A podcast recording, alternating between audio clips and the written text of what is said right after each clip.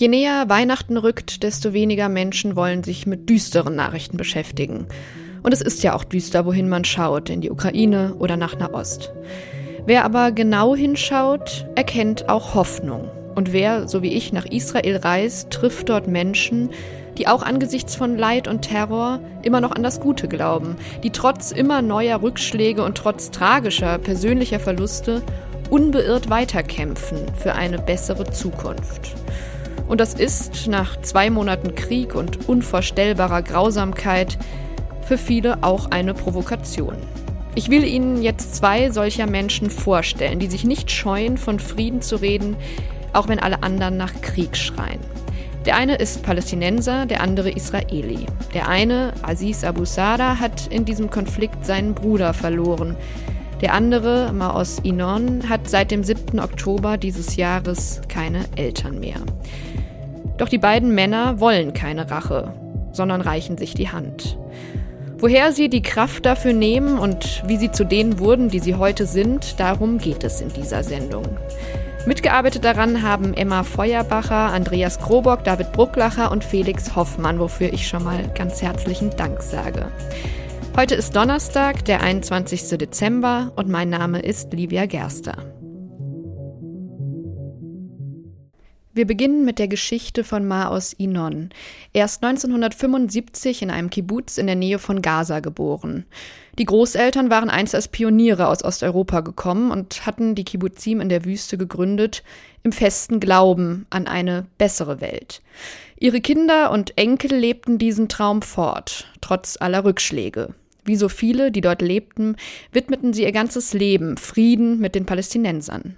Wenn Maos sich an seine Kindheit in, im Kibbutz erinnert, dann erinnert er sich an eine friedliche Kindheit. When I was young child before the first Intifada at 1987, uh, Als ich ein kleines Kind war, noch vor der ersten Intifada 1987, erinnere ich mich, dass ich die Grenze nach Gaza überquert habe, um das Auto zu reparieren, ein Fahrrad zu kaufen oder auch an den Strand zu gehen. Mein Vater hatte viele beduinische Freunde, palästinensische Nomaden. Einer von ihnen war buchstäblich als der Beduinenbruder meines Vaters bekannt. Sie nannten sich gegenseitig Bruder und uns nannten sie Neffen.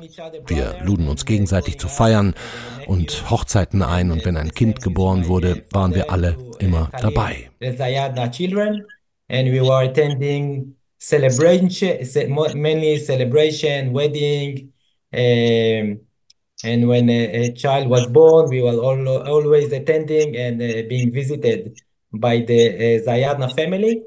Uh, on my youth, it was a very quiet border.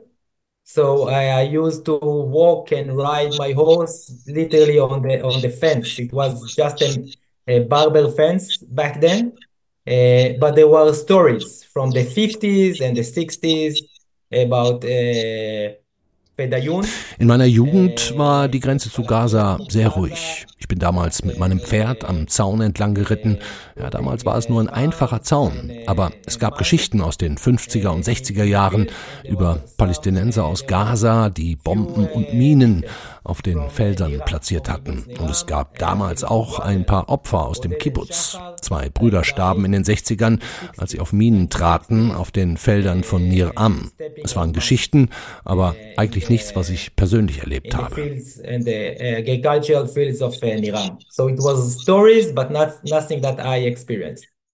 Ein paar Jahre später, nur einige Dutzend Kilometer entfernt, ist dann Aziz Abu Sada zur Welt gekommen im Jahr 1980 in der Nähe von Jerusalem. Seine Familie kommt ursprünglich aus Hebron, doch von dort musste sie im Jahr 1948 fliehen, als der Staat Israel gegründet wurde. Damals hätten sie alles verloren, erzählt Aziz, und fingen dann so neu an, in der Nähe von Jerusalem, wo der Vater ein Stück Land kaufte. Dort wächst Aziz dann in den 80er Jahren auf, zur gleichen Zeit ungefähr wie Maos, aber er hat eine ganz andere Kindheit. Uh, ich dachte immer, ich hätte eine normale Kindheit, aber das war sie nicht.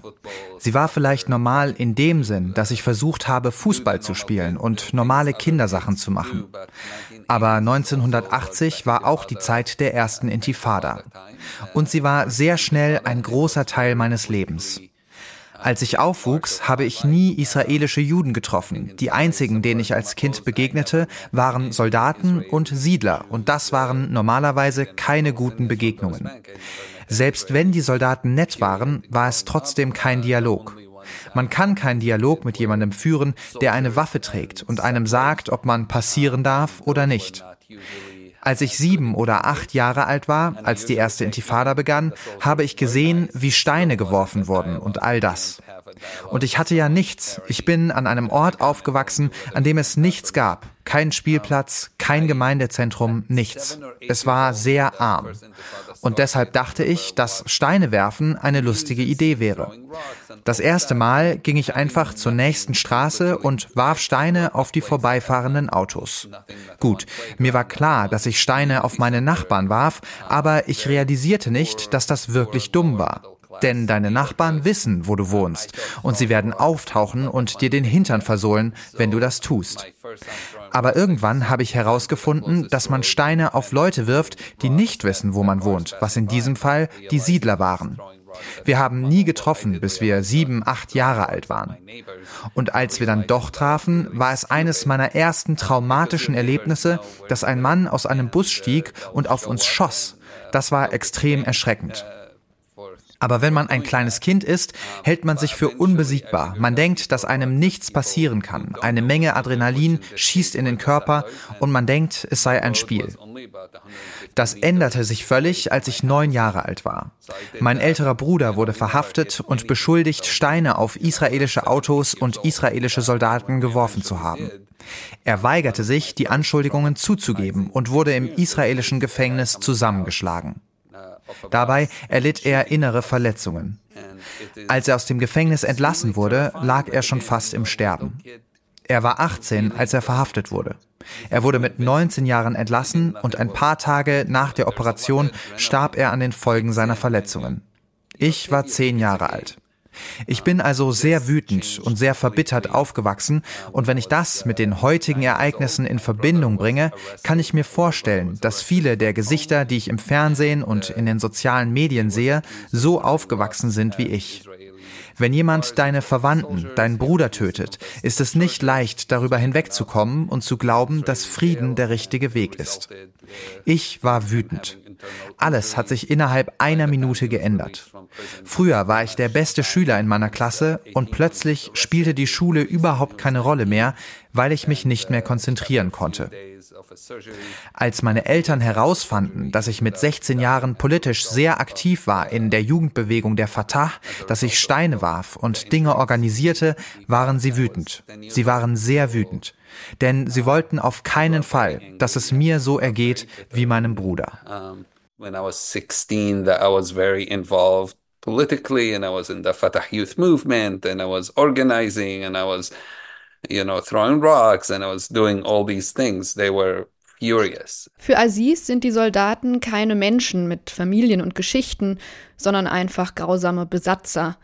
Dabei muss ja jeder Israeli nach der Schule zur Armee, ob er will oder nicht. Auch Maos geht es so.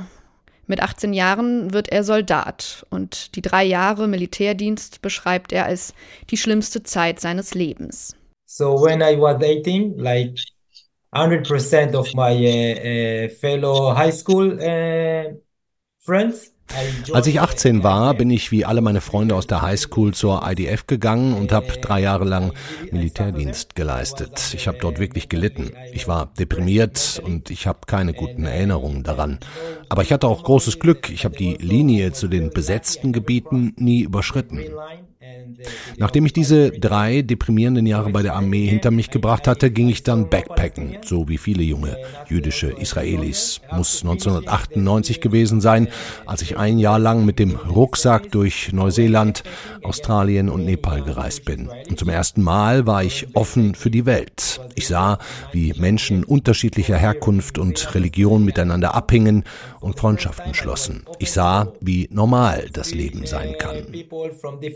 Different background, religion, uh, nationalities, races, hanging out together, uh, being friends, making friends, and how normal life can be. Before reaching, uh, celebrating our 30, 30th birthday, we say that we want to go travel again before taking a mortgage and starting a family.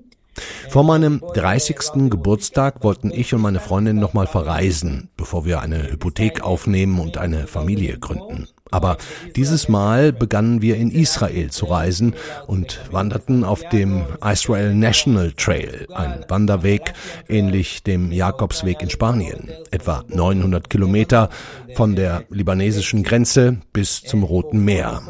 44 Tage lang sind wir gewandert und waren total überrascht, dass wir unser ganzes Leben lang im Land der Bibel gelebt haben, ohne es zu realisieren.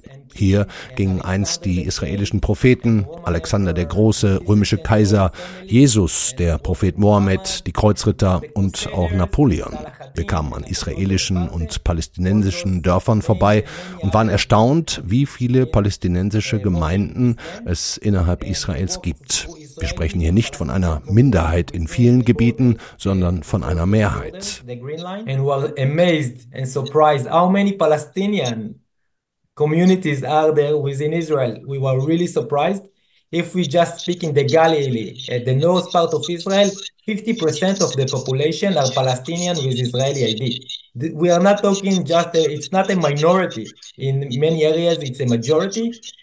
Und als Maos und seine Freundin zum ersten Mal ihr eigenes Land in all seinen Facetten kennenlernen, all die neuen Eindrücke aufsaugen, begeistert von der Vielfalt an Tradition, Religion und Kultur, da kommt ihnen plötzlich eine Idee. And we walk through those Israeli and Palestinian communities and start dreaming about a network of hostels, of guest house, of hut, of refuge that will allow independent travelers from all, of the, over, all over the world to come and experience the Holy Land and the beautiful landscape Als jüdische Israelis kannten wir die muslimischen und christlichen Feiertage nicht. Wir kannten nicht den Unterschied zwischen dem Fest des Fastenbrechens und Ramadan. Wir wussten nicht, wo Jesus geboren wurde und wo er begraben ist. Also sagten wir, wir werden ein Gästehaus in einer palästinensischen Gemeinde in Israel eröffnen, um eine Brücke zu bauen und um eine gemeinsame Vision für Israelis und Palästinenser in Israel zu schaffen. Wir wollten ein Gästehaus in Nazareth eröffnen, der größten und wichtigsten palästinensischen Stadt in Israel. When we reached 30th, this was what motivated us to open a guest house in Nazareth, the largest and most important Palestinian city within Israel. Kehren wir zurück nach Jerusalem, wo der junge, wütende jugendliche Aziz langsam erwachsen wird. Mit 18 geht auch er auf Reisen. Und so wie Maos muss er gar nicht weit weg, um eine ganz neue Welt kennenzulernen. Diese neue Welt ist gerade mal 20 Minuten entfernt. So for mine, It was traveling literally 20 minutes walking distance from my house in East Jerusalem. This is when I was 18 already lived uh, Als ich 18 war, wohnte ich bereits außerhalb der Altstadt und ging nach Westjerusalem, um Hebräisch zu lernen. Nicht, weil ich es wollte, sondern weil ich es musste. Als ich in Jerusalem lebte, wurde mir klar, dass es ein großes Problem ist, wenn man kein Hebräisch kann. Und als ich in meinen Hebräischkursen die ersten israelischen Juden traf, merkten wir beide, dass wir nichts über den anderen wissen, dass es so viele Vorurteile gibt, dass uns anerzogen wurde, uns voreinander zu fürchten. Und wir leben in dieser Welt der Unwissenheit, denn wenn man die andere Seite nicht kennt, entmenschlicht man sie und dämonisiert sie. In diesem Klassenzimmer lernte ich damals meine ersten israelisch-jüdischen Freunde kennen und mir wurde klar, dass wir nicht dazu verdammt sind, auf verschiedenen Seiten zu stehen. Dieses binäre Verständnis, dass Maus und ich Feinde sein müssen, macht keinen Sinn, denn es geht nicht wirklich um Israelis gegen Palästinenser. Ich hatte großes Glück, denn meine Hebräischlehrerin war einfach ein unglaublicher Mensch. Und alles begann mit ihrer Freundlichkeit. Ich versuche immer, mich daran zu erinnern, dass es einfache Taten sind, die Menschen verändern können. Und natürlich ist es ein Weg und es dauert eine Weile. Aber als ich in der Klasse auftauchte und mich sehr unwohl fühlte und auch große Angst hatte, ging sie auf mich zu und begrüßte mich mit dem größten Lächeln und sagte auf Arabisch, Hallo, willkommen, wie geht es dir? Es war gebrochenes Arabisch, aber es war Arabisch. Und ich war verwirrt, dass diese israelische Frau so nett zu mir ist. Und es war das erste Mal, dass ich mich von einem Israeli wie ein Mensch behandelt fühlte. Uh, she walked to me and greeted me with the biggest smile and said, "Hello, you welcome. How are you?" in Arabic, broken Arabic, but still in Arabic. And I was confused how this Israeli woman is nice to me. And it was the first time I felt being treated like a human being. And I was 18. Etwas später befreundet er sich mit einem jüdischen Amerikaner. Die beiden erzählen sich ihre Geschichte erstaunt, dass sie so viel gemeinsam haben als muslimischer Palästinenser und als jüdischer Amerikaner. Sie beschließen, zusammenzuarbeiten. Und so ähnlich wie Maos wollen auch sie versuchen, durch Tourismus neue Brücken zu bauen. We quickly realized our destiny is uh, is gonna be uh, Uh, Wir haben schnell gemerkt, dass unser Schicksal für eine lange Zeit miteinander verbunden sein wird, fast vom ersten Treffen an. Und so begannen wir diese Touren durch Israel und Palästina, bei denen wir zwei Reiseleiter haben, einen israelischen und einen palästinensischen. Und ich weiß noch, als wir anfingen, sagten uns die Leute, das sei die dümmste Idee. Keiner würde diese Tour machen. Warum sollte jemand etwas über die verschiedenen Erzählungen erfahren wollen? Aber dann ist es eine unglaubliche Reise geworden. Wir sehen die Dinge nicht immer gleich, aber wir kommen ins Gespräch und lernen voneinander. Tourismus ist ein unglaubliches Mittel, um seinen Horizont zu erweitern. Man macht nicht nur Fotos und sieht sich Sehenswürdigkeiten an, sondern es ist eine Entdeckungsreise, bei der wir die Menschen kennenlernen, die neben uns leben, ihre Geschichten verstehen und Beziehungen aufbauen. To overcome that. Not tourism in the classic term or the old term, I think, where you just travel and take photos and see sights, but tourism as an exploration where you, we know who the people who live first and foremost next to us, understand the narratives, understand where they come from, have connections, build relationships locally and as we travel internationally. Inzwischen arbeitet Aziz viel in den USA, reist ständig zwischen Israel und den Vereinigten Staaten hin und her. Vor ein paar Jahren besuchte ihn sein Vater in Washington und diese Anekdote will Aziz unbedingt erzählen, weil sie zeigt, dass einem Reisen auch noch im hohen Alter die Augen öffnen kann. I'm thinking of what Mao said and thinking of my dad who als mein Vater mich vor ein paar Jahren in den USA besuchte, schickte ich ihn zum Gebet in eine Moschee in Washington. Aber als er dort ankam, war die Moschee zu voll. Ich fragte ihn später, wo habt ihr denn gebetet? Und er sagte, oh, wir haben in der Synagoge gebetet. Und ich, ihr habt in der Synagoge gebetet? Und er sagte, ja, das ist wirklich verwirrend. Aber Muslime und Juden scheinen sich hier gegenseitig ihre Gebäude zu vermieten. Sie hassen sich nicht, wie in Jerusalem. Und ich fragte meinen Vater, ob er schon einmal in einer Synagoge gewesen sei. Und er sagte, nein. Stellen Sie sich das mal vor. Mein Vater ist in seinen 80ern. Er war noch nie in einer Synagoge. Und er kommt aus Jerusalem, wo es ja durchaus ein paar Synagogen gibt. Aber er musste in die Vereinigten Staaten reisen, um zum ersten Mal eine Synagoge von innen zu sehen. Er war sehr, sehr bewegt davon. Er rief die ganze Familie an und erzählte ihnen die Geschichte. Ratet mal, wo ich heute gebetet habe, sagte er. Und sie sagten, es ist Freitag, du hast in der Moschee gebetet. Und er sagte, nein, ich habe in einer Synagoge gebetet. Und sie fragten, bist du in deinen 80ern zum Judentum konvertiert? Das ist die Macht des Reisens. It's, it's, Doch auch wer sich öffnet und versucht, sich auf neue Perspektiven einzulassen, stößt an Grenzen. Und oft haben diese Grenzen mit Unwissen zu tun. Und im Fall von Aziz auch wieder mit seinem Vater. Denn er hat noch ziemlich lebhaft in Erinnerung, wie sein Vater zu einer seiner Friedenskonferenzen kam und dann aus dem Publikum eine Frage stellte. Und zwar ausgerechnet zum Holocaust. In the parents' circle, I was running this conference and I invited my dad to come. Ich habe mal eine Konferenz organisiert und meinen Vater eingeladen, sich das anzuschauen. Ein großer Fehler. Man sollte nie seine Eltern zu sowas einladen. Vor allem waren meinem Vater solche Friedenskonferenzen völlig fremd und er sprach ja auch nie mit Israelis eigentlich. Am Ende, nach den ganzen Reden, hat er sich dann gemeldet für eine Frage. Ich habe gehofft, dass ihn keiner dran nehmen würde, aber die anderen wussten ja, dass er mein Vater ist und wollten besonders nett sein, weil ich ja die Konferenz organisiert habe. Wie ich befürchtet habe, war seine Frage unmöglich und sehr verletzend für alle im Saal. Sie zielte auf den Holocaust. Aber seine Frage war nicht etwa, ich weiß nicht viel darüber, könnt ihr das bitte erklären? Nein, seine Frage, dieses Holocaust-Ding, ist es wirklich passiert? Und ich dachte so, das war's. Ich werde gefeuert, weil ich meinen Vater zu diesem Friedenstreffen mitgebracht habe. Erstmal schwiegen alle. Aber dann stand einer der jüdischen Friedensaktivisten auf, Rami Elhanan. Sein Vater war in Auschwitz und seine Tochter wurde von einem palästinensischen Selbstmordattentäter getötet. Und dieser Mann sagte, ich glaube, keine Frage sollte tabu sein. Und du solltest alles fragen können. Was du nicht gelernt und studiert hast, kannst du auch nicht verstehen. Das kann keiner erwarten. Ich biete dir an, dass mein Vater, der den Holocaust überlebt hat, dir seine Geschichte erzählt. Mein Vater sagte sofort zu. Da meldeten sich dann 70 andere Palästinenser im Saal, die alle Friedensaktivisten waren und Söhne, Töchter, Brüder, Väter und Mütter im Nahostkonflikt verloren haben und sagten, wir hatten die dieselbe Frage, aber wir wollten niemanden vor den Kopf stoßen. Deshalb haben wir sie nie gestellt.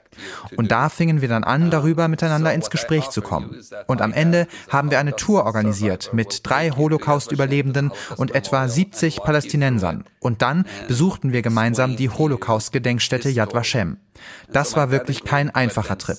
Es gab viele Fragen und quälende Momente für alle. Aber es war so eine wichtige Erfahrung but was such an impactful and powerful journey. Aziz verstand, dass Reisen nicht nur im Hier und Jetzt nötig sind, sondern dass es auch Reisen in die Vergangenheit braucht. Es steht zwar alles in den Geschichtsbüchern, ist in unzähligen Filmen dokumentiert, aber was, wenn Palästinenser diese Bücher nun mal nicht zu lesen kriegen in der Schule, wenn sie nie diese Filme sehen? Und auch umgekehrt gibt es ja vieles, was jüdische Israelis nicht wissen über die palästinensische Geschichte. And soon after, the Israelis and organizations came and said, We would like to do something similar, not to compete, not to compare, not to Schon bald kamen Israelis auf mich zu und sagten, wir würden gern etwas Ähnliches machen und so eure Geschichte besser verstehen. Wir entschieden uns für das Jahr 1948 und reisten zusammen zu einem palästinensischen Dorf, besuchten ein Flüchtlingslager und sprachen dort mit jemandem, der damals vertrieben wurde. Direkt hat jemand eine politisch unkorrekte Frage gestellt, die aber ehrlich war. Und so kamen wir wirklich ins Gespräch. Denn manchmal sind harte Fragen nötig, um etwas zu lernen. Nicht um zu streiten, sondern um wirklich weiterzukommen. Dieser Moment war sehr gruselig und machtvoll zugleich. So that moment, I think, was very scary and powerful at the same time. Aziz spricht davon, dass diese Reisen in die Geschichte befreiend, aber auch ein bisschen unheimlich waren. Indem er über den Holocaust lernte, verstand er jüdische Israelis plötzlich viel besser. Aber er verstand auch, warum so viele Angst haben, sich für eine andere Perspektive zu öffnen. Knowing where people come from wenn man versteht, woher Leute kommen, kann man auch Empathie aufbringen. Und das ändert alles. Ich kann inzwischen viel besser die Angst der Israelis nachvollziehen, jetzt wo ich die Geschichte des Holocaust kenne. Früher konnte ich das nicht. Ich konnte nicht verstehen, wieso eine Militärmacht wie Israel die Palästinenser für eine Bedrohung hält. Aber es gibt eine tief sitzende Angst. Und ich glaube, das gibt es auch umgekehrt. Aber auch das kann nur verstehen, wer die Geschichte der Nakba kennt. Es gibt so eine verbreitete Auffassung, dass Empathie mit der anderen Seite deine eigene Geschichte schwächt. Wenn ein Palästinenser mit Israelis mitfühlt, die traumatisiert sind vom 7. Oktober, dann denken manche, so würde man gleichzeitig den Krieg und die israelische Regierung rechtfertigen. Oder wenn ein Israeli sich für meine Perspektive öffnet, dann unterstellen ihm andere, er würde damit gleich die Hamas rechtfertigen. Aber das ist nicht richtig. Es ist nicht wahr that's not accurate. I don't think it's true. Aziz hat eben vom 7. Oktober gesprochen, jenem Tag, an dem Terroristen der Hamas über die Grenze kamen und Hunderte Mütter, Väter, Kinder und Alte folterten, verschleppten, brutal ermordeten. Dieser Tag hat auch das Leben von Maos Inon für immer verändert. So uh, Saturday, October the 7th, I uh, woke up from uh, the room I'm speaking from now, my uh, bedroom, and watching uh, my WhatsApp uh, messages from bed. Am Samstag, den 7. Oktober, bin ich frühmorgens aufgewacht und sah die WhatsApp meines Vaters, in der er schrieb, dass es Raketen und Schüsse gebe und sie das Haus abgesperrt und sich im Bunker versteckt hätten. Es klingt verrückt, aber das gehört leider zur Normalität in Israel. Ich sagte mir, okay, es passiert alle paar Monate, es wird vergehen. Als ich mir dann Kaffee gemacht habe, habe ich gesehen, dass Terroristen der Hamas über die Grenze gekommen sind und Siedlungen angreifen. In the, in the, in, within inside Israel. So I say, okay, that's something that I don't remember. So I called my dad at uh, 7.30, uh, asking him, him what's going on. And uh, just uh, like in his his message, he said that there are very no a lot of noise, alarms, sirens, shooting, and that they are in the safe room. And I heard my mom in the background, so I told him send my mom uh, my love and to you, and uh, take care and uh, talk to you soon. Da habe ich sofort meinen Vater angerufen und hörte viel Lärm im Hintergrund und auch meine Mutter. Ich sagte ihnen, ich liebe euch, bitte passt auf euch auf, wir sprechen bald wieder. Als ich eine Viertelstunde später wieder anrief, inzwischen total besorgt, antwortete niemand. Ich versuchte mir zu sagen, das Netz ist überlastet und rief meine Geschwister an. Wir versammelten uns alle und versuchten endlich herauszufinden, was passierte. I hoped it's uh, electricity failure or the cellular network uh, went down. Uh, so I called my sisters that live in Israel. My brother was based in London. So we said we better be together. We grew up at my sister's house. Nach stundenlangem Warten konnten wir den Sicherheitsmann des Kibbutz erreichen. Er sagte, dass unser Haus in Schutt und Asche liege und dass man zwei Leichen darin gefunden habe. Niemand kann einen darauf vorbereiten, seine Eltern in einer Terrorattacke zu verlieren. Aber ich habe nicht nur meine Eltern verloren, sondern auch 20 unserer Nachbarn, meine Schulfreunde, deren Eltern, deren Kinder. Viele sind tot und manche sind bis heute in der Gefangenschaft der Hamas. For the moment that he would lose both his parents uh, at a terrorist attack, but not just uh, my parents. I lost not only my parents, I lost uh, 20 other members of native of the community and many of my uh, school friends, their parents, their children that uh, were murdered or are, were kidnapped or still being held hostages. Als Aziz davon hörte, schickte er ihm sofort eine lange Nachricht, dass es ihm unendlich leid tue, dass es ihm das Herz breche und dass es keine Worte gebe, um das Grauen zu beschreiben. Und als die beiden sich ein paar Wochen später dann zusammensetzten und Aziz versuchte, ihm Trost zu spenden, da erzählte Maos ihm folgende Geschichte. When we are in the desert and we are thirsty, we are crying for water. And uh, ten weeks after my uh, parents were murdered and we are in a war, I'm crying for peace. Wenn wir in der Wüste sind und Durst haben, rufen wir nach Wasser. Und jetzt, zehn Wochen nachdem meine Eltern ermordet wurden und wir uns mitten in einem Krieg befinden, rufe ich nach Frieden. Ich glaube, das ist das Menschlichste, was man tun kann. Ich weine und ich rufe nach Frieden. Jeden Tag lerne ich dazu. Es ist ein langer Weg und wir gehen ihn zusammen. Am Anfang habe ich nur geweint und hatte nur Tränen. Und jetzt versuchen wir zu hoffen und an Frieden zu glauben, weil ich bereit bin. Ich bin bereit zu handeln because I'm ready. I'm ready uh, for action. I'm so amazed by your ability to to be able to so soon speak up and become a voice for peace because it ich finde es so bewundernswert, dass du einfach weitermachst, dass du aufstehst und deine Stimme für Frieden erhebst. Jedes Mal, wenn ich deine Geschichte höre, bin ich ganz perplex, weil du ja um deine Eltern trauerst, weil du traumatisiert bist. Als jemand, der so etwas vor vielen, vielen Jahren erlebt hat, weiß ich, dass einen das nie verlässt. Und trotzdem so eine laute Stimme für Frieden zu sein und in so einer Lage so viel Empathie für Palästinenser und Menschen in Gaza aufzubringen, das ist einfach so unglaublich. Denn jeder würde verstehen, wenn du es jetzt erst einmal nicht könntest. Dass du es trotzdem tust, ist so inspirierend, vor allem weil so viele Menschen sagen, wir haben doch keine Wahl. Wenn du die Wahl hast, hat jeder die Wahl. Niemand kann sagen, es gäbe keine. And, and that's just so incredible and it's so inspirational, especially when people say we have no choice. We have a dream, peace between the Jordan River and the Mediterranean Sea. Wir haben einen Traum, Frieden zwischen dem Jordanfluss und dem Mittelmeer. Wir einigen uns auf dieselben Werte. Gerechtigkeit, Versöhnung, Gleichheit, Solidarität. Wir leben doch alle nach diesen Werten. Viele, viele würden zustimmen. Jetzt bauen wir Kooperationen auf zwischen NGOs und verschiedenen Menschen in Israel und Palästina. Wir beugen uns jetzt über die Strategie und in vier oder sechs oder acht Jahren werden wir Frieden machen. I, I agree. Du hast recht. Je schneller, desto besser. Es hängt alles davon ab, wie viele Menschen wir überzeugen können davon, nicht nur Zuschauer zu sein.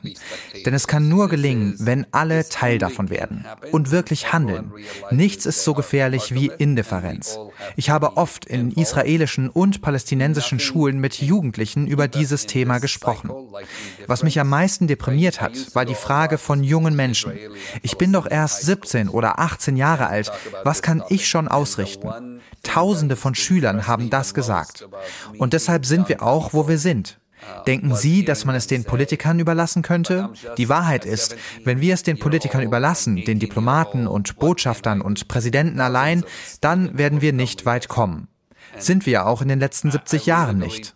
Meine Hoffnung ruht auf den Schülern von damals, auf den vielen verschiedenen Menschen, die einfach nur aktiv werden müssen. Wir müssen zusammenarbeiten. Eine Allianz zwischen Israelis und Palästinensern, so wie Maus es gesagt hat, ist der einzige Weg, der wirklich einen Unterschied machen wird. Make a difference, as, as Mao said, is the only path that will make a difference.